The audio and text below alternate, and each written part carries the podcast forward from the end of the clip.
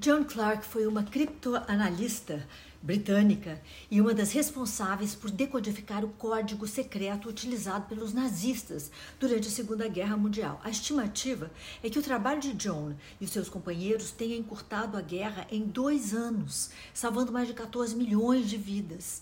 Nascida em 1917 em Londres, Joan Clark sempre se destacou pela inteligência. Chegou a ganhar uma bolsa de estudos na Universidade de Cambridge. Em 1939, ela concluiu o curso em matemática como a melhor da classe, mas não pôde se considerar plenamente formada, já que Cambridge só começou a dar diplomas para mulheres a partir de 1948. Foi seu professor de geometria, Gordon Welchman, que a recrutou para o trabalho histórico que aconteceu em Bletchley Park, cujo único objetivo parecia impossível. Era decifrar o código da máquina Enigma, usada pelos nazistas para enviar mensagens codificadas. Muitos acreditavam que a máquina não fosse decifrável. Inicialmente contratada como assistente, já que criptologia era uma ocupação pouquíssimo comum para mulher eh, naquela época, eh, Joan acabou se tornando uma das principais integrantes do grupo de decodificadores da Enigma.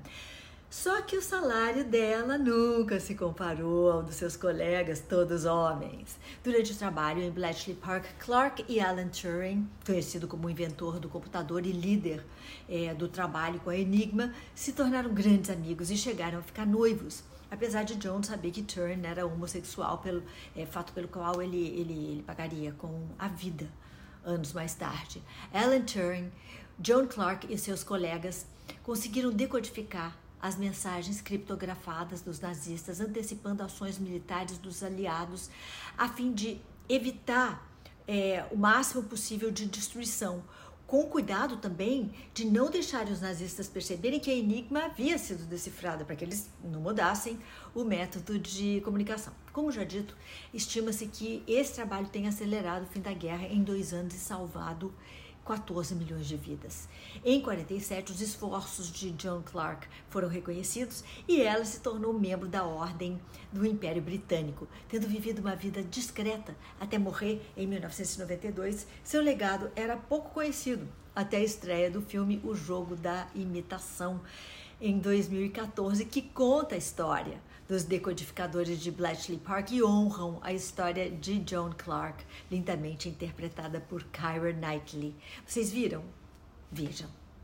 Levou o Oscar de melhor filme e Benedict uh, Cumberbatch ganhou o Oscar de melhor ator merecidamente.